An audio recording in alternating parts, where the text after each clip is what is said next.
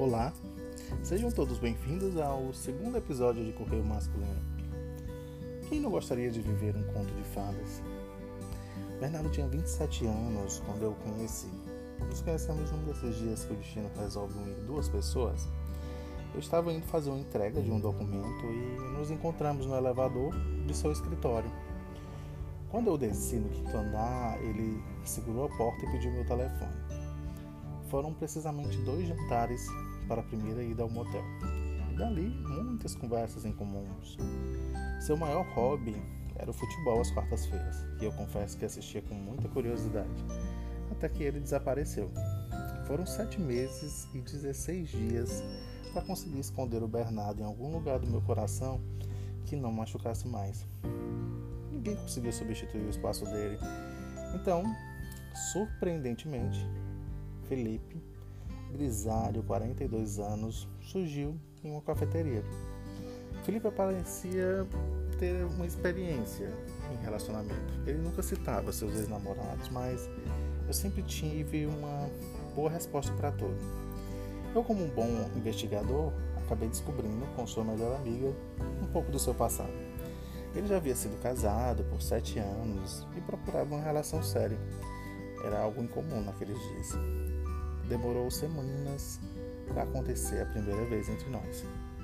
Era algo curioso, porque existia muito desejo, mas ele sempre agia como se aquilo não fosse necessário. E isso para mim era perturbador.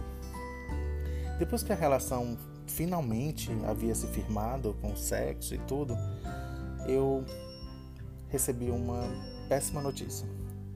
Ele recebeu uma proposta de emprego na Espanha e partiu. Simples assim. Eu lembrei que fui até o aeroporto me despedir e não poupei as lágrimas. Durante oito meses ele sumiu. Ele viajou, ficou na Espanha e eu já nem lembrava mais. De repente, nos encontramos por acaso em um shopping e aquilo me fez perceber que já havia acabado a relação.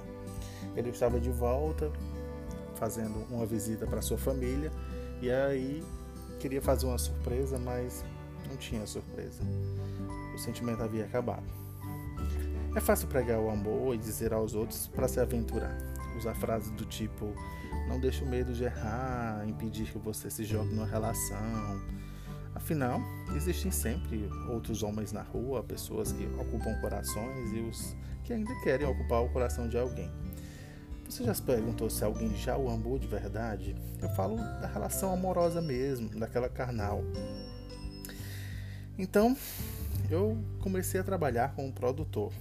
E no primeiro dia, na saída do teatro que eu trabalhava, eu esbarrei em um dos atores. Parece loucura. Eu tinha um passo apressado, mas ele parecia ser mais apressado do que eu. Eu olhei para trás, ele também, eu percebi que era um olhar diferente. Não parecia um pedido de desculpas, tinha algo a mais. Nos olhamos simultaneamente pela terceira vez e eu imaginei quantas vezes eu corri atrás do que eu queria.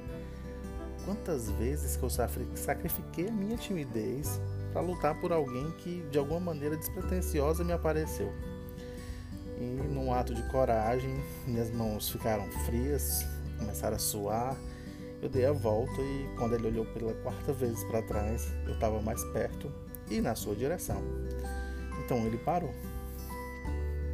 Quantos filmes de amor a gente queria já ter vivido? Quantos encontros cinematográficos esperamos que nos aconteça? Quantos atores de filmes queremos ser para viver um romance?